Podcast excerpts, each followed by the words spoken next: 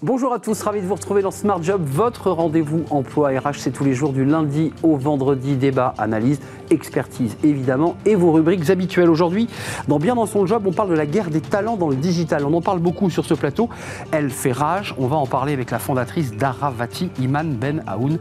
Elle a sorti une étude sur l'impact et les organisations sur justement ces talents digitaux. La pause euh, café avec euh, Caroline Ricross, elle va nous parler de télétravail. Bah oui, évidemment, on commence l'année et on parle beaucoup beaucoup de télétravail. On en parlera avec elle dans, quelques instants. Puis le cercle RH, le débat quotidien de Smart Job, état des lieux de la santé mentale des, salariés après 18 mois de crise Covid.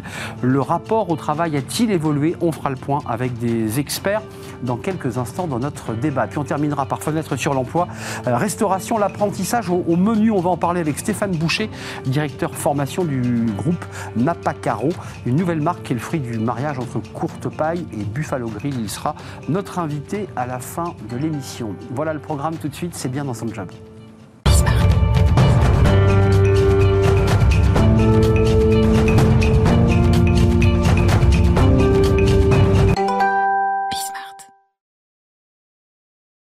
Bien dans son job et on parle aujourd'hui d'un sujet dont on parle depuis des mois maintenant, de cette guerre des, talents et pas dans n'importe quel secteur, dans le secteur du, numérique. On en parle avec euh, Iman Benaoun. Bonjour Iman. Bonjour. Ravi de vous accueillir. Vous êtes déjà venu au tout début euh, de l'émission Smart Job et de la chaîne euh, Bismart, fondatrice d'Aravati qui appartient au groupe Teamside. vous avez sous votre bras une étude passionnante parce qu'il y a tellement de, de guerres de talents et eh bien que ça disrupte finalement le, secteur. On va en parler avec vous. L'impact sur les organisations et les talents digitaux, c'est un focus sur ces tendances, les tendances 2022. Euh, d'abord, un petit mot sur cette guerre des talents avant de parler des chiffres qui sont très précis. Euh, comment on l'explique, cette guerre des talents? Elle a. Euh, elle a différentes origines. Elle a une première origine, c'est la prise de conscience forte des entreprises euh, quant, à, euh, le, quant au besoin de se digitaliser, parce que après, euh, après le premier confinement, tout le monde s'est rendu compte que oui, hmm. on pensait être digitaux, on pensait être armé, on l'était pas. C'est ce que j'allais vous dire. Je pensais que tout le monde avait réglé ce problème. Non, ça, là, on s'est aperçu qu'il n'était pas du tout réglé et qu'il était encore loin d'être réglé. Donc il y a eu une forte accélération et une reprise des projets et, et vraiment ça, on l'a vu aussi bien dans les grandes entreprises que chez les ETI, que chez les PME, euh, que chez les pure players qui, euh, même s'ils sont complètement digitaux, il y avait un certain nombre de process sur lesquels ils ne s'étaient pas vraiment penchés, parce que ce n'était pas core business. Donc euh, il y a une grosse prise de conscience et on a arrêté de jouer à se transformer tranquillement et les, les, les bouchées doubles. Donc en arrêtant de jouer, on accélère et quand on accélère, on passe à des phases de recrutement. C'est votre cœur de métier. Je précise quand même, parce que vous avez une vue panoramique que vous avez été récemment du président de la commission métier, euh, de la commission métier au conseil de recrutement de Syntec Conseil. Mhm. Euh, vous amenez cette étude. D'abord, le, premier constat de l'étude, il est, il est, intéressant pour ceux qui sont sur le marché, euh, qu'ils soient en sortie d'école ou qu'ils soient des, seniors, c'est qu'on a une augmentation moyenne de 10,6 des salaires. Mhm. Donc là, il n'y a pas de débat sur faut-il augmenter les salaires. Là, l'affaire est réglée. Là, il n'y a aucun sujet. Il n'y a pas de sujet. ça, c'est une moyenne. Ça veut dire que celui qui a un bon profil, un bon niveau, euh, qui a les bons logiciels, la bonne maîtrise, il est le maître à bord. Il est le maître à bord, euh, et moi je, suis d'accord avec, euh, avec ce constat. Le, sujet, c'est qu'est-ce qu'on en fait? On est le maître à bord, ok, super, maintenant qu'est-ce qu'on fait? Je suis candidat, je peux tout demander, je peux essayer de tout obtenir. Mmh. Pourquoi, pourquoi m'en priver? Donc c'est le jeu, c'est le jeu. C'est fait. néanmoins, il y a quand même de grosses questions qui se posent. Les, nous, on voit passer des candidats qui nous disent Oui, là, on voudrait être 100% en remote. Voilà, parce que je veux aller m'installer euh, en province, en région, etc. Et pourquoi pas d'ailleurs Parce que c'est des métiers qui le permettent. Oui, il y a deux, deux sujets là-dedans. Il y a la collaboration, pour la collaboration, la créativité, etc. Quand même, le présentiel euh, est resté, on l'a vu, euh, extrêmement important. Utile, ouais. Et deux, il y a, euh, si on a un collaborateur en full remote, euh, pourquoi est-ce qu'on prend un Français avec des charges sociales aussi fortes, etc. La question peut se poser aussi. elle peut se poser ou elle se pose aujourd'hui en 2022 Est-ce que ceux qui vont décider vont dire je préfère prendre un Indien qui a un excellent niveau informatique et j'ai pas toutes les contraintes évidemment de notre modèle social qui est protecteur mais qui, est contraignant C'est le risque. C'est le risque. On le voit déjà. Il y a eu euh, du, il y a depuis longtemps des Indiens occupent des postes, etc. aujourd'hui, on, souhaitait avoir des gens présent au milieu des équipes pour justement cette collaboration. Si les gens ne veulent plus venir au bureau, du tout, jamais, ça va ouvrir la porte à euh, moins de collaborateurs français dans les équipes. Donc ça veut dire que vos candidats euh, très recherchés, euh, qui sont au cœur de cette guerre, vous, les mettez en garde. Absolument. Vous leur dites, attention, va pas trop loin n'allez pas trop loin. Hmm. Euh, s'installer en province et dire je peux venir une à deux journées par semaine, c'est complètement acceptable. Hmm. Et on discute des frais qui payent, les frais de déplacement. Ça, on l'entend. Euh, mais dire non, moi, je ne veux plus jamais venir au bureau, je veux bosser de chez moi euh, et je suis un digital nomade, etc. Hmm. Native et, nomade. C'est comme, ça et c'est pas autrement. C'est super, ça va marcher pendant une période. Mais les organisations vont se mettre en place de manière différente et on s'en est aperçu quand même. Le full télétravail, ça fait perdre énormément euh, en, en, qualité de vie dans l'entreprise, en, sens de travail, travail euh, et en créativité. Donc, hein. donc oui, on peut être exigeant sur les salaires, c'est un vrai sujet et les gens le sont. On peut être exigeant sur la localisation du job et ça c'est une nouvelle euh, Mais demande. Il faut, trouver un juste milieu la localisation du job, je veux bien venir deux jours par semaine au hmm. bureau si le bureau il est dans un endroit que j'aime bien. C'est ça maintenant la question que se posent les collaborateurs. Euh, nous, on a quelques clients. Excusez-moi, c'est les rois du pétrole, hein, les, ingénieurs de, la tech. Alors, il n'y a pas, même pas que les ingénieurs. il y a tous les ingénieurs, les développeurs, les autres, les chefs de projet, les product owners, euh, euh, les, les, les, nouveaux epic owners, etc. c'est un vrai. ils ont des boulevards. Enfin, vraiment, le, le marché est à eux. en revanche, ce qui est surprenant, c'est leurs demandes. Leurs demandes ne sont pas que des demandes de salaire sont des demandes de mode de collaboration, euh, d'autonomie dans le travail, de localisation du bureau, euh, d'obligation ou pas de venir au bureau à des moments euh, euh, contraints. voilà, c'est liberté, souplesse, confiance. on va parler de leur statut et de la façon dont ils travaillent, parce que pour le coup, on est aussi certains, j'imagine, dans le digital et ailleurs, sont en train de se dire, mais pourquoi pas être en freelance, de travailler beaucoup plus libre, de ne pas être tenu par un contrat de travail Ça, c'est une question que je, vais vous poser, mais il y a ce chiffre-là qui est quand même intéressant. C'est 40 000 euros, je reste encore sur les, les salaires, pour les jeunes diplômés. C'était 37 000 l'an passé. Euh, donc il pour les, il y a deux ans pour les dix premières écoles de commerce et d'ingénieurs, donc on, mhm. intègre aussi les écoles de commerce. Là aussi, ça a fait un bon. Ça veut dire qu'on s'arrache euh, ces étudiants de sortie de formation. Ouais il y, a tellement besoin de recruter qu'un jeune euh, diplômé qui a fait euh, de l'alternance dans un environnement digital aujourd'hui euh, peut demander 40 000 euros pour démarrer. Un jeune sales diplômé, du, enfin jeune commercial diplômé d'une bonne école. Brut, hein, excusez-moi. On est en brut. On est en brut. Brut hein. annuel. Et les, les, les, salaires se, sont passés de 37 il y a deux ans. Bon, l'année dernière, n'en parlons pas parce qu'il n'y a pas eu de recrutement hmm. de jeunes. les bureaux étaient fermés et on ne s'est pas intégré des jeunes les bureaux sont fermés. En revanche, ils ont retrouvé, et là, euh, et là c'est très tendu. Très tendu. Euh, il y a la synthèse des salaires par catégorie, on vient de, on vient de l'évoquer, alors c'est très précis votre étude, puisque vous, on rentre dans le détail des, métiers, mais je dirais sur la philosophie globale de ces collaborateurs qui passent euh, à travers les mailles de votre cabinet de recrutement, Team Sai Group, Team Group. Qu'est-ce qu'ils vous disent aussi dans la manière d'être liés ou pas à leur entreprise? Est-ce qu'il y a cette volonté aujourd'hui d'être finalement en freelance? Le, le fait d'être indépendant, d'être en freelance, ça, ça prend, enfin, ça, ça intéresse de plus en plus les collaborateurs.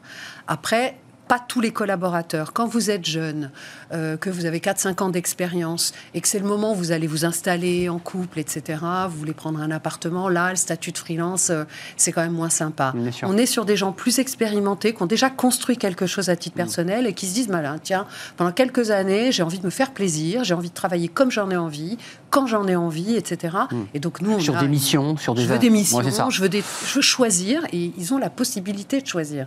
Donc on a plein de gens qui quittent le salariat pour passer sur du management de transition ou du freelance, enfin en mode indépendant, et qui choisissent leur mission. Hmm. Euh, tant que le marché est extrêmement dynamique comme ça, ça, se, ça, va. Euh, ça va. Et puis, il y a une demande aussi côté client pour euh, des gens qui arrivent un peu en renfort, sans plan de carrière, pour vraiment faire les choses, faire pousser les, enfin, pousser les hmm. sujets. En opérationnel, très concret. Tout à fait. Hmm. Donc, il y a une, rencontre de deux demandes qui marche bien. Euh, avant de nous, c'est compliqué. C'est compliqué dans l'entreprise aujourd'hui. Vous êtes manager, vous managez plus une équipe, vous managez une équipe, plus des prestataires, Ah plus des freelances, plus des partenaires. Donc vous managez un écosystème. Et c'est quoi le mode de management que vous allez mettre en place? Euh, Sincèrement, moi je trouve que les, les- les managers prennent cher en ce moment, euh, que c'est compliqué pour eux, c'est compliqué de recruter, donc ils sont sous-staffés, ils n'ont pas assez d'équipes, et donc euh, et les objectifs baissent pas, et euh, les Oui. stratégies sont extrêmement exponentielles. Euh, donc euh, le, le- le manager, et en plus, euh, il doit trouver des solutions, il doit construire un écosystème pour pallier à ces lacunes. Euh, voilà, c'est compliqué, et puis euh, le, le- euh, c'est faci- plus facile de manager quelqu'un dont vous gérez le payroll, dont vous gérez la carrière. C'est ce qui est- que c'est vous la question que je voulais vous poser. Pour un manager qui n'a pas de lien de subordination avec des équipes de prestataires ou de freelance Mhm. qui finalement du jour au lendemain peuvent claquer la porte pour aller chez, euh, au plus offrant, parce qu'il y a Exactement. ce risque-là, euh, ça crée des tensions. Enfin, j'imagine que c'est compliqué pour celui qui recrute. C'est très compliqué pour les managers. C'est pour ça que je disais qu'aujourd'hui, euh, voilà, on, a- on les a vus évoluer, on a vu évoluer les modes de management, les modes de collaboration. Ils construisent des, vraiment ce que j'appelle un écosystème autour d'eux qu'ils animent et qu'ils animent de manière euh, euh, extrêmement collaborative. Et puis, euh, ils font des arbitrages entre les projets qu'ils vont confier à leurs salariés, les projets qu'ils vont confier aux freelances, Eh oui, eh oui. etc. Et de marier, et de etc. marier ses équipes. Et puis ils ont un autre enjeu, c'est la formation, c'est la montée en compétence de leurs équipes. Parce que si je reste salarié, euh, je veux être euh, accompagné dans ma montée en compétence. C'est une demande hein, d'ailleurs de des jeunes diplômés. euh, demande extrêmement oui. claire et légitime. Tout à fait. On, on veut être employable, on pense à son employabilité. Et donc les, les managers, ils ont vraiment des sujets extrêmement complexes à, à gérer aujourd'hui. Je, je- je rappelle votre, euh, votre petit guide parce qu'il y a pas mal de guides des salaires dans certains secteurs et celui-ci est très complet sur les secteurs de l'IT avec des détails précis, des évolutions, ce qui peut vous aider euh, bah, lorsque vous êtes en négociation de vous dire tiens je m'appuie sur le, euh, le, le document de Team Inside Group pour voir où je me situe par rapport à ces évolutions. En tout cas c'est 10,6 en moyenne d'augmentation de salaire en moyenne compte tenu que tout ça se négocie de, de gré à gré avec son, son employeur. C'est un vrai plaisir de vous accueillir, Iman Benaoun, fondatrice euh, d'Aravati qui appartient au groupe Team Inside Group. Merci et à très très bientôt. Merci. On fait une petite pause, c'est la pause café évidemment comme euh, chaque semaine et on parle de télétravail euh, avec Caroline Ricross. Elle nous rejoint.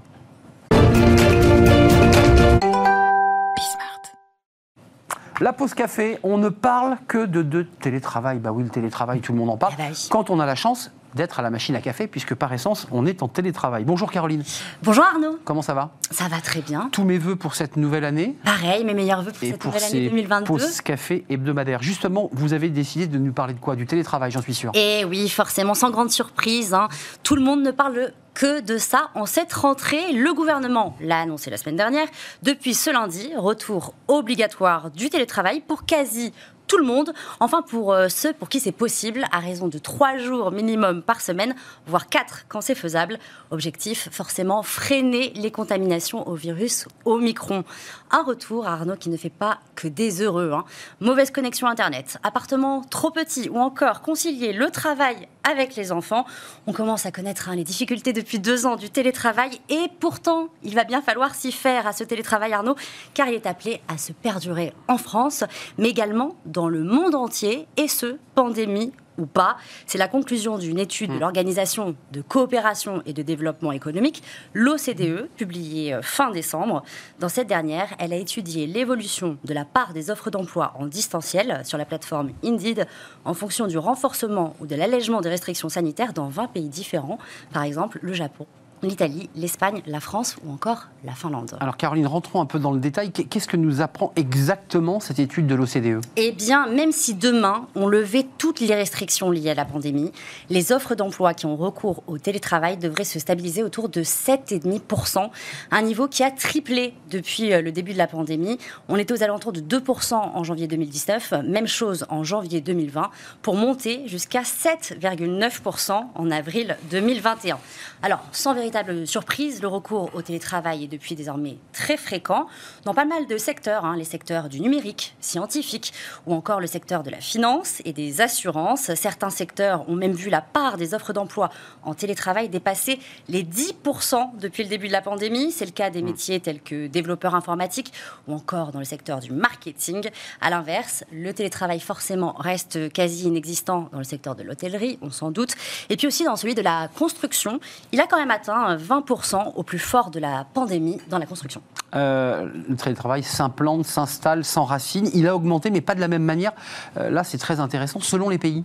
Et oui, avant la pandémie, par exemple, le télétravail était déjà bien installé dans certains pays comme aux Pays-Bas, au Luxembourg ou encore en Finlande, dans ce dernier pays, d'ailleurs la Finlande, 30% mmh. des salariés pouvaient déjà travailler régulièrement chez eux. À l'inverse, la pratique n'était pas courante en Hongrie, en Italie, mais aussi en France. Hein. Le télétravail était très minoritaire euh, dans notre pays avant la pandémie. C'est largement accru durant le confinement du printemps 2020. En bref, la Covid a changé mmh. la donne. Par exemple, en Hongrie, en Italie, la crise a multiplié par deux les pratiques du télétravail. Dans les pays où les restrictions étaient très très strictes comme en France ou encore au, Royaume-Uni, le télétravail a bien plus progressé que dans les pays où les restrictions étaient moindres, par exemple le Japon. Et puis, chiffre plus parlant encore, au plus fort de la crise, le télétravail a représenté jusqu'à 10% du PIB en France, en Allemagne, en Espagne ou encore aux États-Unis. En fait, ça s'explique assez simplement puisque c'est dans ces pays où les restrictions étaient les plus sévères. Alors, passer les restrictions, est-ce que le télétravail est resté au même niveau, Caroline? Eh bien, l'OCDE s'est intéressé au retour ou pas au présentiel lors de l'allègement des restrictions liées à la pandémie. Selon ces conclusions, en fait, on peut classer les pays dans deux catégories différentes. Ceux où les équipements numériques sont importants, c'est-à-dire où la couverture Internet est de qualité, et le taux d'équipement des ménages en matériel informatique est élevé et aux pays aux infrastructures numériques plus faibles. Donc dans le premier cas, le retour au travail en présentiel euh, n'a pas forcément eu lieu. En tout cas, ça n'a pas ralenti la part du télétravail. Aux États-Unis, par exemple, où les équipements numériques sont élevés, la part des offres d'emploi avec du télétravail a augmenté d'environ 7% entre janvier 2020 et janvier 2021, date à laquelle les restrictions ont atteint leur maximum, et elle est restée autour de ce niveau pendant la période d'assouplissement qui a suivi. Même constat dans le nord de l'Europe, aux Pays-Bas ou encore en Finlande, la levée des restrictions n'a pas diminué la part du télétravail. En gros, Arnaud, il a été adopté. À l'inverse, mm. dans les pays où les infrastructures numériques sont plus faibles, passé les restrictions, les anciennes pratiques sont redevenues la norme. Par exemple, en Italie, les offres d'emploi avec du télétravail ont certes augmenté de plus de 9% entre janvier 2020 et avril 2021, mais elles ont diminué de plus de 5% au cours des cinq mois suivants en raison de l'assouplissement progressif des restrictions. Les Italiens sont donc retournés au bureau. Et puis un pays où le, le télétravail n'a vraiment pas du tout pris, où il est même euh, mal aimé. Mmh. Au Japon, il faut dire que les restrictions étaient moindres qu'en Europe. Quoi qu'il en soit, pour inciter justement les entreprises à instaurer plus de télétravail, en mai dernier, Tokyo a même introduit une subvention pour les entreprises si au moins 70% de leur personnel travaille à domicile trois jours par semaine et ce pendant trois mois. Alors pour le moment, on ne sait pas si vraiment ça fonctionne ou pas. En clair, dans les pays les moins préparés à l'ère numérique, le télétravail a été principalement adopté comme une solution de secours temporaire pour maintenir l'économie pendant la pandémie, mais il pourrait être partiellement supprimé une fois la pandémie passée, sauf, sauf si la puissance publique adopte une politique volontariste en la matière. C'est en tout cas ce que préconise l'OCDE. Elle souligne notamment que le télétravail serait positif pour l'environnement, Arnaud. Merci Caroline pour les détails de ce rapport très très instructif de, de l'OCDE. Télétravail, on va en parler justement dans notre débat dans quelques instants, puisqu'on va s'intéresser à la santé mentale des collaborateurs. Il y a un débat autour des impacts du télétravail depuis ces 18 mois de crise Covid. On en parle juste après cette pause. Merci Caroline et évidemment à la semaine prochaine pour une nouvelle pause café. Une courte pause justement, café si vous le souhaitez et c'est le débat juste après.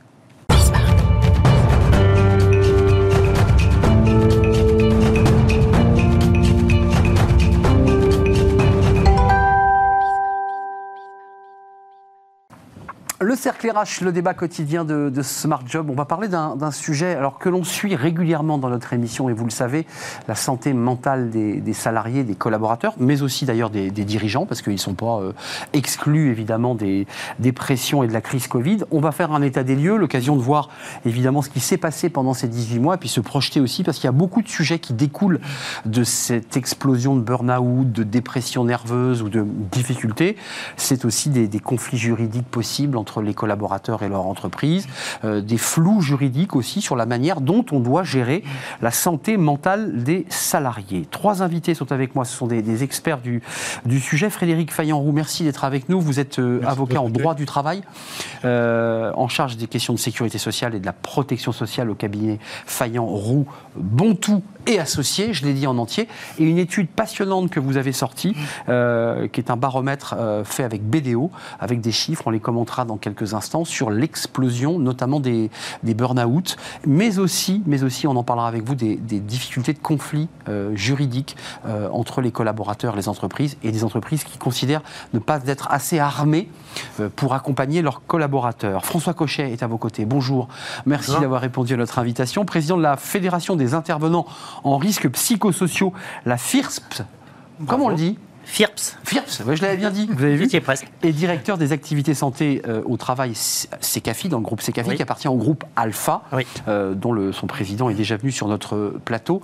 Euh, et puis, à ma gauche, Christophe Nguyen. Bonjour Christophe. Bonjour. vous êtes psychologue du travail, président du cabinet Empreinte Humaine, et vous aussi, vous avez sous votre bras ce baromètre santé mentale, alors que vous faites très régulièrement, hein, depuis cette crise Covid, mm. vous nous aviez parlé régulièrement d'ailleurs de ce baromètre, mm. il y a quelques mois, sorti en novembre 2021. Alors, on reviendra sur vos chiffres, parce qu'il y a peut-être moins de dépression, mais vous dites qu'il y a plus de burn-out. Euh, on, va faire le point. D'abord, un mot sur les 18 mois écoulés. Vous qui avez une expertise, je dirais en chiffres, on va commencer euh, par euh, François Cochet et Christophe Nguyen, et puis on parlera du droit ensuite, mais le diagnostic que vous tirez, est-ce qu'on peut dire, pour introduire ce débat, qu'on on vit une période sans précédent en matière de dérèglement de, la santé mentale des salariés? Qui veut commencer, Christophe? Oui, c'est évident, c'est clair. Alors, dans la population générale, et euh, aussi euh, chez les salariés, avec, euh, on va dire, une spécificité qui était peut-être qu'au début de cette crise, ceux qui étaient les plus impactés psychologiquement, c'était ceux qui étaient en chômage partiel, Hein, euh, qui avaient euh, des craintes hein, quant à leur emploi. Mmh. Euh, il y a eu en, en, place la mise en place de tout un tas de mesures ensuite de soutien. et puis il y a eu des reconversions, il y a eu des changements, d'autres projections. Et on a vu qu'avec le temps, c'était surtout les télétravailleurs qui étaient les plus impactés mmh. psychologiquement. On va y venir. Ouais. Et ça, effectivement, cette population salariée, ça rejoint d'ailleurs les études de Santé publique France, hein, de Coviprev, ce sont les actifs Hein, euh, donc euh, les salariés en entreprise qui étaient les plus impactés, et notamment ceux qui étaient euh, en télétravail, moins ceux qui étaient dans les locaux. Donc on voit bien qu'il y a des spécificités aussi qu'il faut accompagner spécifiquement du coup. Dans, les chiffres que vous apportez, il y a 38% de personnes en situation de détresse psychologique, 33 en situation de dépression. Alors c'est un chiffre qui est à peu près stable. Hein. Oui, alors qui est stable et qui rejoint effectivement aussi les études de Santé publique France. Là où on a une spécificité, c'est effectivement la question des burn-out, hein, qui concerne bien entendu les burn-out professionnels des salariés. 2,5 millions de salariés en situation de burn-out sévère. C'est-à-dire que euh, ça ne s'est pas encore déclaré forcément, mais ils sont dans la bascule. Oui, il a un très fort risque, et ça, on n'a jamais vu ça. Hein. C'est trois fois plus que la normale hein, euh, qu'avant cette crise. Et euh, rien ne s'arrange on va dire. Il y a eu un retour dans les locaux, hein, on va dire un allègement d'un mm. certain nombre de mesures. Puis de nouveau un départ depuis 15 jours. Voilà. Et le variant Omicron qui ramène euh, tout un tas de mesures, le télétravail peut-être moins euh, à 100% euh, en tant que tel, mais on, s'attend à des désorganisations, d'absentéisme, et surtout les managers, hein, qui est la population la, plus exposée. Et impactée par ces troubles-là. François Cochet, dans l'histoire, parce que vous avez une vue à la fois à travers la, la, la fédération, l'activité de la fédération, puis à travers vos activités j'allais dire, de collaborateurs et de, salariés. Euh, concrètement, euh, vous avez jamais vu ça? C'est une situation ah, inédite. C'est inédit. Le bouleversement du monde du travail en général est considérable et on va mettre des années à la fois à apprendre à gérer ces nouvelles données et à prolonger les analyses. On n'est qu'au début. Donc il y a, je partage ce qu'a dit Christophe sur la difficulté d'un grand nombre de salariés, mais il y a aussi un paradoxe, c'est qu'il y en a qui sont très heureux. Mm. la situation. C'est vrai. Et c'est ça aussi qui est potentiellement très compliqué, autant pour les directions, pour le management que pour les syndicats, c'est que le contraste est violent et c'est source de division, de conflit, du boulot pour mon voisin d'à côté, Euh, parce que, prenons le télétravail, il y en a qui ne jurent plus que par le télétravail, Clairement. qui n'ont jamais été aussi heureux, même si je pense qu'ils s'illusionnent. C'est-à-dire qu'ils ne voient que les avantages et que le problème, la métaphore est un peu osée, mais le télétravail, c'est comme l'amiante. Euh, quand l'amiante est apparue, on n'en voyait que les avantages. L'amiante était l'ami de l'ouvrier qui le protégeait des brûlures. L'amiante était l'ami du pompier parce qu'il empêchait les incendies. Il n'y avait que des avantages. On sait que les inconvénients ont été vus beaucoup plus tard. La métaphore est osée, mais le télétravail, c'est un peu pareil. Pour l'instant, on voit que les avantages. Et les difficultés vont apparaître dans le temps, avec une grande difficulté à les déceler, à voir à quel moment ça devient plus acceptable, et avec des... Les intéressés eux-mêmes vont s'illusionner sur leurs propres avantages. Quand on a deux heures de trajet à faire tous les jours, et qu'on en est dispensé par le télétravail, C'est un argument. C'est un argument tellement puissant que même si on est très malheureux en travaillant à la maison, on On- ne le dira pas. On baisse la tête et on l'accepte. Voilà. C'est vrai. Et, et c'est là qu'à terme, il y a des risques considérables de tensions entre salariés, de difficultés individuelles, de burn-out ou de désengagement ou de dépression sous des formes diverses. Euh, et là aussi, il faut aussi qu'on.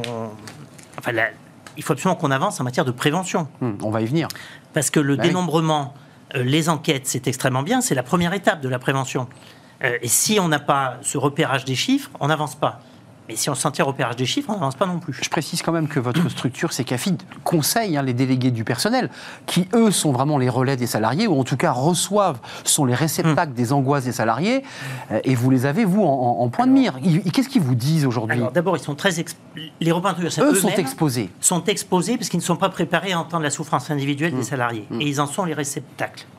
Eux ont puis- besoin d'aide aussi. Voilà. Et puis la deuxième difficulté, c'est que cette épidémie est arrivée alors qu'on venait de clore les CHSCT, Hmm. de les regrouper avec les CSE, de bouleverser tous ceux qui, du côté du personnel, bah, tenaient le front de la santé au travail. Il était déstabilisé au moment où l'épidémie est arrivée. Avec là aussi des effets positifs et négatifs. On a des représentants du personnel, des secrétaires de CSE qui ne venaient pas du CHT, qui ne connaissaient rien à la santé au travail, qui été obligés de s'y mettre et qui sont devenus l'interlocuteur privilégié de leur euh, patron. Et qui est complexe en termes juridiques. Alors compliqué, mais au moins là ils étaient en cours accéléré, je vous garantis. Et puis l'autre inconvénient qui est très grave et qui renvoie aux situations individuelles, c'est la disparition des représentants du personnel, puisque les représentants de proximité sont facultatifs. exact. Et donc les salariés, pour deux tiers d'entre eux, n'ont plus l'interlocuteur de voisinage immédiat, qu'ils connaissent, ça. qui peut servir de relais. Et donc ils, ils- ils restent enfermés avec leurs difficultés, leurs souffrances. Elle ne va pas être prévenue, elle va pourrir, elle va devenir de plus en plus compliquée.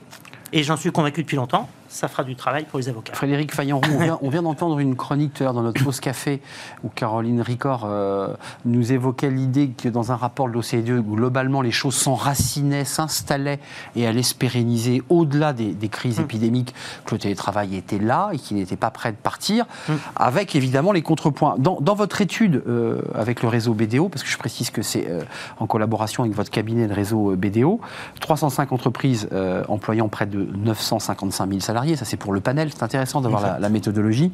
Euh, les risques psychosociaux ont explosé. Une entreprise sur deux, ce sont vos chiffres, auparavant on était sur une sur trois, se retrouve concernées. Euh, Qu'est-ce qu'elles disent, ces entreprises? On a le sentiment dans votre étude que malgré les règles, euh, malgré le- parfois même le maquis du Code du travail, elles sont un peu dépassées par les événements? Oui. J'aimerais rebondir aussi sur ce qui, ce qui Mais- vient d'être dit. Rebondissez. Allons-y. Euh, par un, un préalable. Euh, dans le sens où cette crise a été exceptionnelle et il était assez difficile de distinguer tous les aspects de la crise et toutes les incidences. Et on en est qu'au début, moi j'entends. On en est hein. qu'au début. C'est ça. Ça fait deux ans quand même. Est Ça fait deux ans. C'est un petit début. C'est un, c'est un début qui, qui dure, effectivement. Euh, J'entends effectivement la, la- la notion de télétravail comme étant une source de risques psychosociaux. Euh, je voudrais modérer. Euh, D'abord, on a beaucoup confondu pendant cette période le télétravail et le travail à domicile. Hmm. Or, le travail à domicile est une forme de télétravail parmi Il d'autres. y en a d'autres, c'est vrai. Coworking, euh, euh, lieu, J'ai lieu, lieu- lieu partagé. dans le train tout à l'heure pendant quelques, quelques heures avec euh, le retard habituel de la SNCF. Donc, euh, Et vous êtes là Je suis là, effectivement. Donc, euh, ça, c'est un premier point. Et, et le deuxième point, le télétravail n'est pas en soi un, un facteur aggravant des risques psychosociaux. Ce qui a euh, fait effectivement la, résultante, et c'est ce que l'on voit dans cette étude, une aggravation du, du nombre de, d'arrêts de travail liés à des risques psychosociaux, c'est l'impréparation. C'est-à-dire que le télétravail est un dispositif qui est assez ancien. La loi est de 2015, on avait un accord interprofessionnel en 2005. Mmh. Non Des obligatoire. hein. Non obligatoire, effectivement. Euh, sauf qu'en quelques heures, en quelques jours, la On plupart bascule. des entreprises ont été obligées de basculer, sans aucune préparation. Et effectivement, c'est un nouveau mode d'organisation du travail. Ce nouveau mode eh bien, nécessite, vous parliez de prévention à juste titre, et effectivement, il va falloir qu'on travaille là-dessus. Oui. Mais ces entreprises, pour la plupart, les plus grosses étaient déjà beaucoup plus préparées, mais que ce soit des ETI ou des PME, elles n'étaient pas prêtes. N'étaient pas prêtes. Et si vous voulez, je, je donne souvent cette image. Imaginez, vous trouvez 22 personnes qui n'ont jamais vu ni entendu parler de football. Difficile sur la planète, mais imaginez. Imaginons. Vous les mettez sur un terrain et vous leur dites jouer. Et le premier va prendre le ballon dans les mains, va courir. On va lui dire non, toi tu n'as pas le droit. Et oui, mais lui il l'a pris. Oui, mais lui il est gardien de but, il est dans sa surface de réparation. Ouais. Personne ne va rien comprendre. C'est ça, c'est le, jeu des règles euh, qu'on ne connaît pas. Euh, Il y a quand même des chiffres, et je vous les soumets parce que c'est intéressant de croiser les, les points de vue entre votre baromètre, l'étude BDO. Euh, 60% des entreprises, alors le chiffre peut paraître important, s'estiment suffisamment formées pour assurer la gestion des accidents du travail et des maladies professionnelles, mais à l'époque, euh, contre 91% en 2019. On a presque 30% d'entreprises qui, là, aujourd'hui, euh, en ligne, disent Moi, je ne sais pas comment faire. Euh, Est-ce que les entreprises sont, sont armées aujourd'hui pour faire face à la vague de burn-out qui se prépare Et on viendra sur les conflits juridiques, euh, de salariés qui disent à la fois je suis heureux en télétravail, mais moi j'ai été livré à moi-même sur mon poste. Je savais pas où j'allais, je savais pas ce que je faisais. On l'entend et on le lit. Est-ce que les entreprises sont formées là pour ça? Non.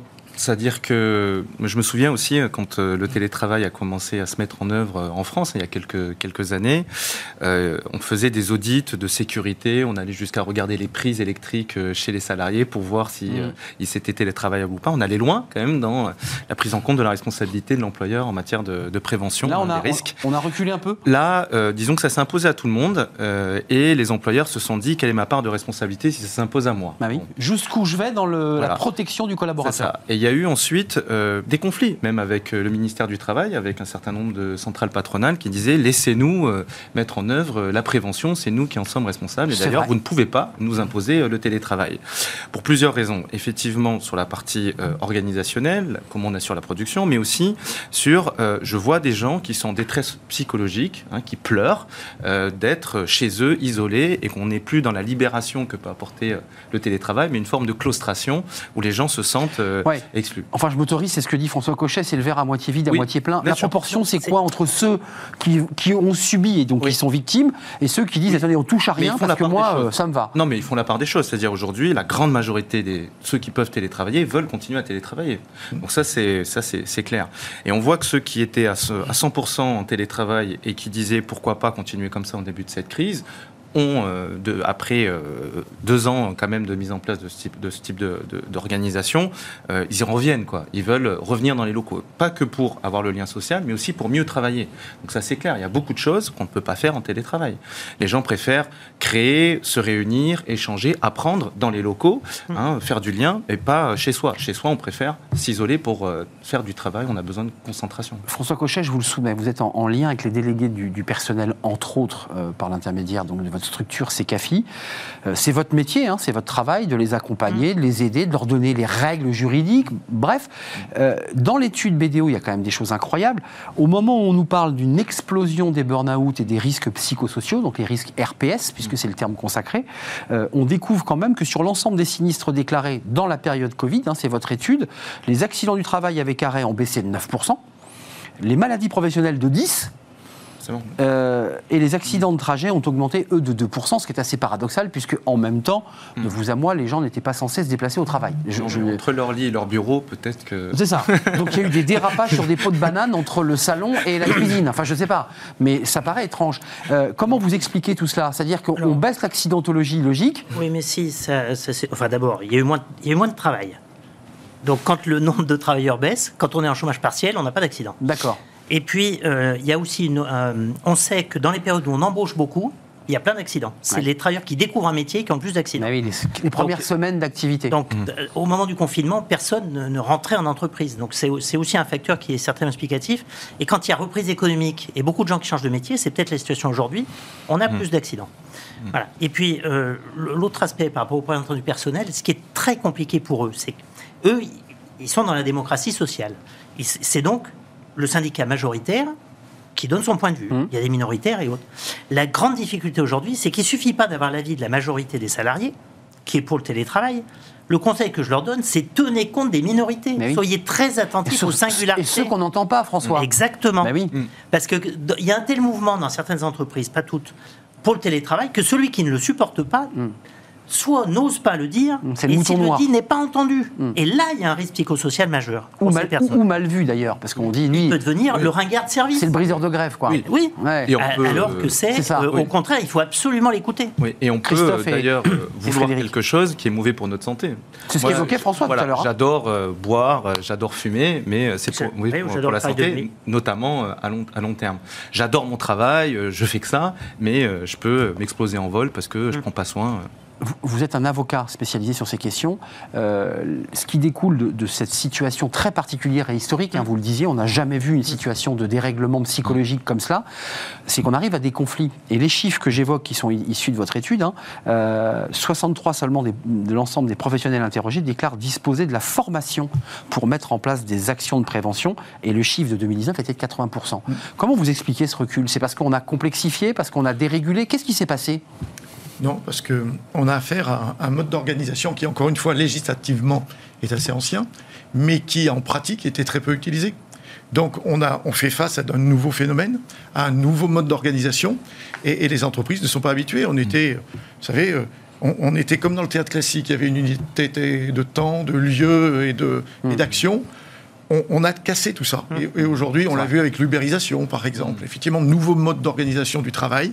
Eh bien, le, le télétravail euh, est un mode nouveau d'organisation, non pas encore une fois euh, ça, dans les textes, mais, mais en pratique. Euh, donc, les entreprises doivent faire face aujourd'hui à ce dispositif qu'elles n'avaient pas envisagé Oui. euh, de manière pérenne. Elles ne maîtrisent pas les risques aujourd'hui. Elles ne maîtrisent pas. Elles ne maîtrisent pas leurs risques. Elle ne Il y a maîtrise pas des- parce qu'il n'y a fait pas d'audit. Excusez-moi, on interroge régulièrement les salariés mais dans c'est les nouveau. entreprises en leur disant voilà grille de lecture, répondez à nos questions. Euh, on n'interroge pas les salariés. Non, mais les salariés, on peut. Quand pas même. que les interroger parce que c'est comme si, si vous allez voir votre médecin, et votre médecin il vous dit bah qu'est-ce que vous avez, vous savez pas forcément. Vous allez le voir pour qu'il vous dise Hmm. C'est c'est quoi vos symptômes. Enfin, on se sent un petit peu, on Oui. se sent pas bien. on- J'ai chaud, j'ai froid, il va vous prendre le thermomètre et vous allez voir si vous avez, vous avez de la fièvre ou Ou, pas. ou vraiment chaud, vraiment froid. Voilà. Et sur les risques psychosociaux, c'est pareil. On peut pas juste dire aux gens euh, comment vous sentez. Je pense qu'il faut avoir de la méthodologie. Il faut mesurer les choses de façon scientifique, hein, de façon rigoureuse. On parle de santé quand même, certes mentale, mais c'est quand même de la santé. Donc il faut faire les choses sérieusement. Et euh, je pense, je parle à des nouveaux risques. Est-ce que les entreprises savent ce que c'est le blurring, par exemple? Qu'est-ce que est c'est un risque de confusion, euh, vous voyez, des temps euh, liés au, tra- té- au télétravail, parce que tout se passe au même endroit. Et on, on mélange euh, Hmm. les temps pro, Tout les temps superpose, perso, en tout fait. superpose, et on a du mal à, se déconnecter. Alors, on parle de la déconnexion. Il y a beaucoup, on parle de droit, de droit à la Il y a déconnexion. une loi d'ailleurs. hein. Mais on parle pas de ça. Dans tous les textes de droit à la déconnexion, on parle de blurring. On parle de- d'obligation à faire gaffe, à ne pas envoyer des mails à telle heure, pas faire de réunion à telle heure. Donc je pense que c'est important d'aller un peu plus loin et il faut augmenter effectivement la connaissance et la culture des entreprises, sinon elles maîtriseront jamais ces nouveaux risques liés à ces nouveaux modes d'organisation. C'est- On Je pense que c'est une évidence. Là, pour 2022, on démarre cette Oui. année. Les entreprises prennent ou ont déjà pris conscience qu'il fallait agir sur ce Oui. sujet. Vous êtes d'accord Oui, Oui. Euh, mais elles par, savent euh, pas encore vraiment le faire. parce comment que, faire euh, les- On est dans un mode un peu toujours changeant. euh, On espère revenir à la normale pour pouvoir mettre en ça. place un télétravail normal et euh, des mesures d'accompagnement. Et en même temps, euh, on, on est encore bousculé. le- Euh, allez-y, allez-y, allez-y. Le- les, les entreprises ont pris le télétravail effectivement par un, un- un cer- un certain angle, euh, un certain angle euh, qui a été euh, de savoir qui peut aller en télétravail, comment s'organise ce télétravail. La, la prévention du risque professionnel n'a pas encore été prise en compte. Et J'allais y venir. effectivement, pour cette prévention, Prévention, c'est quoi? C'est d'alerter, de Mhm. faire des réunions avec des médecins, avec des psychologues, je sais pas? Non, en amont, c'est déjà Ouais. analyser le risque. voilà. D'accord. Donc en C'est primaire. déjà. Ouais, On a- Analyser le risque. Analyser, Parce qu'effectivement, le risque, le télétravail ne génère pas plus de risques, il génère des risques spécifiques. Mm. Donc il faut que chaque entreprise ait une analyse fine du risque lié au télétravail, et ensuite, à partir de cette analyse de risque, en tirer les conséquences. Mm. En tirer les conséquences, c'est informer, c'est former non seulement les télétravailleurs, mais aussi le management. Le management, bien sûr. Euh, c'est également prendre toutes les mesures qui vont Mais avec. Permettez-moi, Frédéric, et et je vais donner la bien parole à, à François Cochet qui, qui évoquait la prévention. Ça veut dire qu'il faut un travail vraiment de granulométrie très fine de ses collaborateurs, de les connaître, de savoir où ils sont, comment ils sont logés. Vous êtes d'accord Oui. Mais là, on empiète sur un espace qui est de la vie privée. Donc, on arrive tout de suite sur euh, le débat de j'ouvre pas ma porte parce que je suis chez moi. Et non, mais ce débat de droit, il est posé. Non, François Cochet, vous n'êtes pas d'accord Si, mais l'essentiel, c'est. Enfin, bien sûr qu'il peut y avoir des écarts liés au logement et autres, mais l'essentiel n'est pas là. Euh, projetons-nous dans la situation d'aujourd'hui où ceux qui télétravaillent, alors sauf que s'ils sont obligés de le faire, euh, comme dans le confinement, font deux ou trois jours de télétravail par semaine. Trois, dit le gouvernement. Hein. Oui, mais bon, peu importe, la moitié du temps. Ça veut dire qu'il faut que dans leur propre, il faut d'abord analyser le travail. C'est-à-dire que dans leur propre activité, quelles sont les tâches que je peux le plus facilement faire chez moi quelles sont les tâches que je peux le plus facilement faire en entreprise. et c'est là qu'il faut tout un travail de réflexion. Mettre à plat. Individuel et collectif. Et là, le, le management a un rôle essentiel qui doit animer cette réflexion. Mais c'est pas simple, parce qu'il y a des entreprises qui disent, bah, quand on a besoin de concentration, travailler sur des dossiers, etc., chez soi, très bien. Et puis on va revenir les deux jours ou trois jours en entreprise sont consacrés Réunion. au lien social, aux réunions, etc. Mais c'est plus compliqué, parce que les cantines, elles sont prévues pour 100% de l'effectif ou pour la moitié? Alors on a des cantines désertes le lundi, le mercredi et le vendredi surpeuplé le mardi et le jeudi. Non, mais c'est y compris des sujets comme ça. Les salles de réunion, pareil. Très concret, très pratique. Voilà. Et, puis ensuite, les entreprises sont dans des contradictions terribles. Parce qu'en ce moment, j'entends des DRH qui disent je veux faire revenir mes salariés. Hum. S'ils sont comme ça, égayés dans la nature du travail, dans deux ans, j'ai plus d'entreprise. Et leur inquiétude est fondée. Mais ils veulent les faire revenir dans des flex office. Qui ne leur convient pas. Ben, ou qui, que les gens fuient et on leur dit il faut revenir faire du lien social. Ah oui, mais je sais plus qui sera à ma droite et à ma gauche. Je sais plus trouver mes collègues dans le flex office. Mais repères dans l'espace. Donc on leur demande de revenir au boulot. Mm. Ils passent leur journée aérés dans des bureaux vides à se demander ce qu'ils ont fait. Et le soir à se dire, mais pourquoi on m'a fait revenir? Mm. C'est ça la réalité aujourd'hui. Et là, il y a, là, y a une perte de sens. Là. Oui. Et oui. Il faut là absolument mettre ces questions en débat.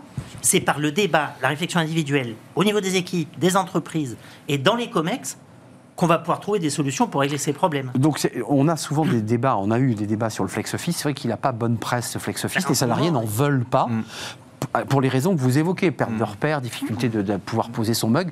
Juste d'un mot, je donne la parole à Christophe Nguyen, mais sur l'aspect juridique. Est-ce que vous constatez dès 2022, c'est-à-dire en, ce début d'année, les, les, les, les, germes de, conflits euh, qui, vont, qui vont naître entre des collaborateurs, entre des groupes de collaborateurs et des entreprises? Est-ce qu'il y a aujourd'hui, parce que bah, parce qu'on a dérégulé, est-ce qu'il y a des, des, des conflits euh, naissants ou qui existent déjà? On va commencer à le voir, effectivement, puisque on, parlait de l'explosion des, arrêts de travail liés au RPS tout à l'heure. Euh, mais ce qui, est, remarquable, c'est que très peu ont donné lieu à des déclarations d'accident du travail, de maladie professionnelle. Ça vous le dites, hein, c'est une grosse erreur de l'entreprise. Hein. Très peu. Hmm. Euh, même l'étude même euh, montre que aucun arrêt de travail n'a donné lieu effectivement à une reconnaissance. C'est une faute juridique, ça. tout dépend de la demande du salarié est-ce que le salarié a souhaité que euh, son arrêt de travail soit pris en compte au titre de la maladie professionnelle ou de l'accident du travail? Mais est-ce que le médecin lui demande? Est-ce que le salarié est même au courant de ce, ce droit? J'en suis pas certain. Est-ce que les salariés ont fait le lien Effectivement, entre, le, entre leurs difficultés psychologiques et le, travail. Je ne crois pas. Sur cette période. Beaucoup, Christophe Aujourd'hui, ce qu'on voit, c'est qu'il y a quand même beaucoup de mobilité, de souhait de partir. Donc, ils préfèrent soit démissionner, soit négocier des départs, hein, après avoir été affectés euh, euh, psychologiquement par un arrêt, un burn-out. Hmm. Hein, ça, je l'entends régulièrement. On tourne la page. On tourne la page, on passe à autre chose. Donc, on n'est pas dans un schéma de conflictualité. Euh, non, mais de fuite. Là, de fuite. Bon. Après, il y a quand même plusieurs zones grises qui sont quand même assez, euh, je pense, euh, source de contentieuses plus tard. C'est effectivement la question de la flexibilité horaire. Hein, qu'est-ce que je peux faire pendant ma journée de télétravail Qu'est-ce que je peux pas faire Est-ce que je peux me reconnecter tard ou pas Avec des DRH morts de peur d'avoir euh, euh, des gens qui vont réclamer des heures sup euh, non payées dans un cadre conflictuel. C'est tout ce qui est autour, effectivement, de la faute inexcusable à distance. Donc là, on va voir l'employeur qui disait mais Moi, je pouvais pas voir, tu étais chez toi, je savais pas ce qui se passait. Et un salarié qui va dire bah, Moi, toute la journée, j'étais contrôlé de telle heure à telle heure, constamment, avec un manager. Et justifiera le fait qu'on avait contrôlé son travail. Parce qu'il aura en plus, vu que tout est numérique, beaucoup de traces hein, de tout cela. Et donc, il pourra construire des dossiers. Plus de traces encore, d'ailleurs. Hein. Voilà. Là où l'employeur sera un peu démuni à dire mince, euh, j'étais pas là, quoi, d'une certaine façon. Et donc, tout l'enjeu, je crois, c'est effectivement la prévention pour euh, aller dans le sens euh, de l'obligation de moyens renforcés, hein, de cette réponse-là, pour remplir son devoir légal. Et effectivement, peut-être, je vais dire ces choses cyniquement comme ça, rappeler la responsabilité individuelle quand, en tant qu'employeur, j'ai assumé totalement ma responsabilité collective d'employeur. François, Cochet, avant de nous quitter, la, prévention, c'est la clé. C'est-à-dire que le travail que vous allez mener en 2022 avec les personnes que vous allez rencontrer dans l'entreprise, qu'est-ce que vous allez leur dire concrètement? Quel message vous allez faire passer? Donc, de ce point de vue-là, on, en reste aussi aux fondamentaux. Hein. Il faut analyser le travail. ce travail est bouleversé, on analyse en quoi il est bouleversé, et après on peut construire une prévention. Après, il y a des règles assez simples. Euh, à partir du moment où les gens se voient de moins en moins, parce qu'ils sont en télétravail, au début ils se connaissent. C'est pour ça qu'ils n'en souffrent pas.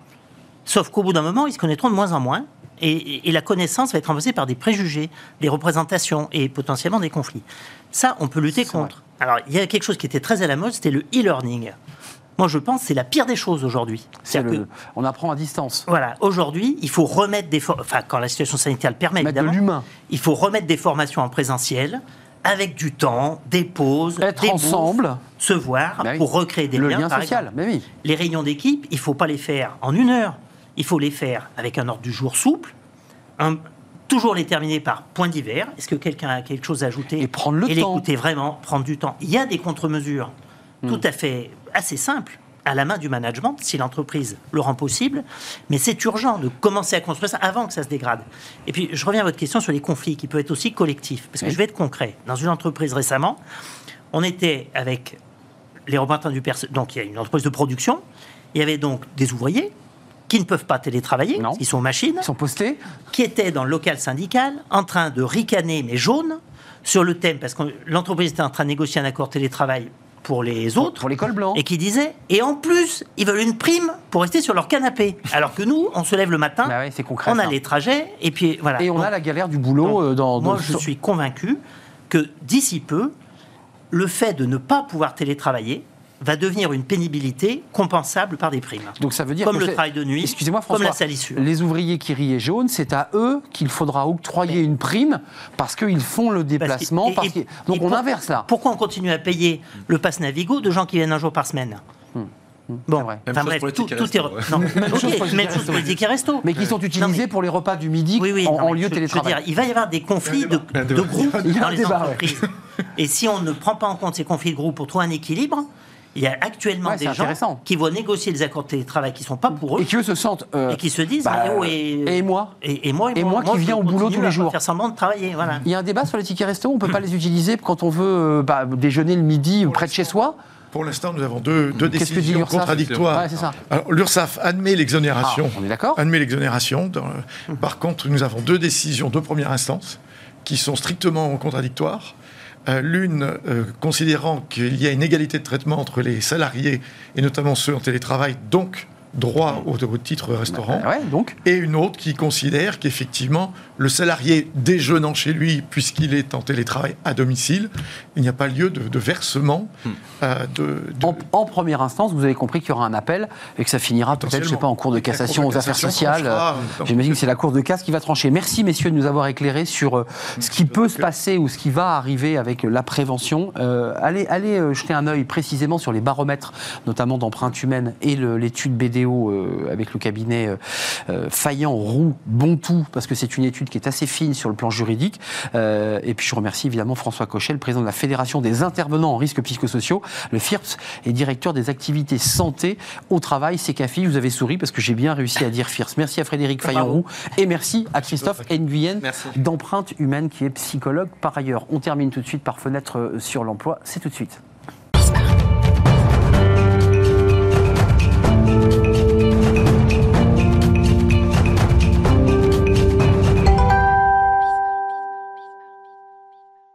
Fenêtre sur l'emploi, on passe à table. On va parler d'un groupe, euh, le groupe Napacaro. Alors vous connaissez pas cette marque qui est une holding, mais vous connaissez euh, ces deux marques fleurons, Buffalo Grill et Courte Paille, qui se sont mariées. Et on va en parler avec Stéphane Boucher, le directeur formation du groupe Napacaro. Euh, C'est un, un très joli groupe parce que quand on additionne les collaborateurs et les équipes, ça fait 11 000 salariés dans ce groupe. Euh, vous êtes en charge de, de- de la formation. Expliquez-nous un petit peu ce mariage et la manière. J'imagine que ça a une incidence. On va en parler avec l'AFPA évidemment et, et ses centres de formation, mais ça a une incidence dans la manière dont on forme les collaborateurs. Tout à fait. Oui, Na- Napacaro, donc le, le nom de la holding, euh, euh, rassemble à la fois l'enseigne euh, Courte Paille et l'enseigne Bu- Buffalo Grill, qui sont des vieilles marques patrimoniales, Patrimoniales, françaises. ouais, hein. C'est- l'ADN, il y a un ADN français très important dans ces deux, dans ces deux marques. Euh, et donc, en effet, le groupe Napacaro va euh, révolutionner un petit peu ces deux marques, qui sont quand même un petit peu des belles endormies, et qui donc euh, vont, vont euh, effectivement être transformées pour euh, euh, représenter vraiment la restauration à table moderne, telle qu'on la veut et telle qu'elle a explosé un petit peu avec ce confinement. Carte élargie? Enfin, C'est-à-dire que l'idée, c'est d'ouvrir un peu plus la carte? D'élargir la carte, de euh, sur courte paille peut-être d'accroître aussi le, le périmètre sur de la rôtisserie. hein. donc euh, on est en train de travailler aussi sur des produits de rôtisserie avec du poulet évidemment, le poulet du dimanche, euh, mais aussi de, de retravailler la carte de, de courte paille. Et puis le, le- le groupe Napacaro, c'est aussi euh, Popeyes, une enseigne de restauration rapide. Tout à fait. euh, dont on a la master franchise, hein, qui est une, une franchise, euh, qui est une marque de restauration rapide américaine très connue et qui, qui arrive sur le, le territoire français à partir de cette année. Donc, on marie à la fois des, des enseignes de restauration à table, de restauration rapide et aussi des marques digitales. Euh, Bun Meat Bun, qui est vraiment une marque de euh, burgers simples et savoureux qu'on distribue euh, à travers la, la livraison à domicile sur, euh, sur les domiciles. Le fameux click and collect. Livraison à domicile, ouais, tout à fait. 600 restaurants avec des succursales et avec des, des franchisés. Et justement, ça c'est très intéressant parce que celui qui s'occupe de la formation, et c'est vous qui, qui en êtes en charge, et on va se tourner vers, vers l'AFPA dans quelques instants, il a une réflexion globale sur la qualité de service, sur la qualité d'accueil. C'est- la clé. Ouais, Quand on fait. pousse la porte d'un restaurant, Ouais. bah, il y a son fait. enseigne, il y a ce qu'il y a dans l'assiette, puis il y a aussi la manière dont on va être accompagné à, à la table.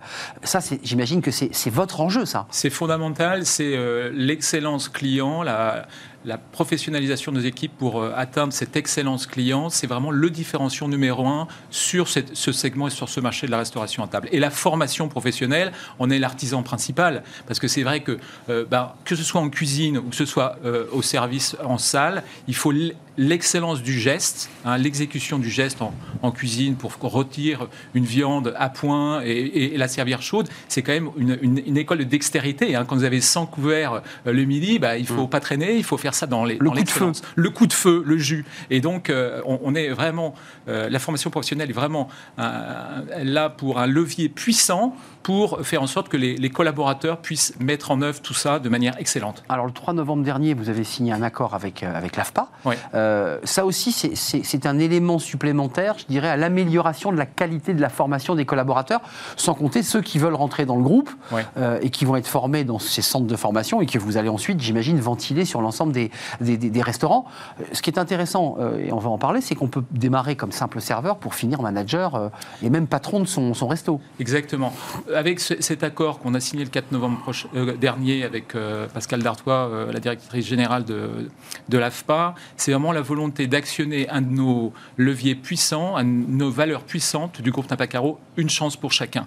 Euh, et donc pour ça, on a créé ce principe de l'école pour la vie, c'est-à-dire qu'on on va recruter 400 apprentis euh, en 1922, en, en 2022 pardon, avec l'AFPA, euh, pour ensuite les placer dans nos restaurants et puis euh, de finaliser des contrats de durée indéterminée avec eux. Et donc cette, cette formation va leur permettre, par l'apprentissage, d'acquérir un métier, d'acquérir un savoir-faire professionnel. Une alternance. hein, Une c'est alternance, hein, donc euh, 465 heures, dont, les, dont la moitié C'est est dans les fondamental pour vous, j'imagine. C'est fondamental. Qui connaissent l'espace, la manière dont on travaille. Exactement. Et donc, euh, sous, le, sous la tutelle d'un maître d'apprentissage dans le restaurant. Et donc, ces gens-là qui n'ont pas eu la chance d'avoir des études supérieures euh, vont avoir la possibilité d'apprendre un métier, euh, de monter en compétences et d'acquérir finalement un, con- un contrat de durée indéterminée dans nos restaurants. Donc, c'est vraiment une, une- une très belle, une très belle histoire à raconter pour ces, pour ces gens-là. Et avec l'hypothèse, évidemment, pour certains d'entre eux, de pouvoir grimper les échelons, Alors, euh, manager, et peut-être pour ceux qui, qui- ont envie de, de, de,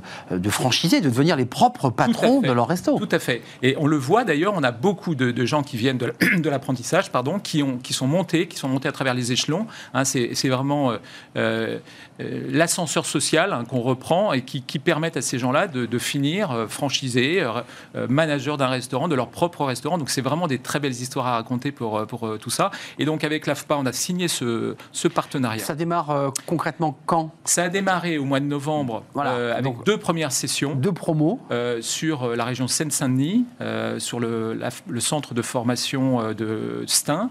Et, et donc, euh, nous allons recruter euh, une deuxième promotion pour Rennes et pour l'Homme dans le Nord. Mm. Et nous avons aussi un partenariat intéressant parce que le retour d'expérience, c'est que les jeunes sont quand même parfois un petit peu loin de l'emploi.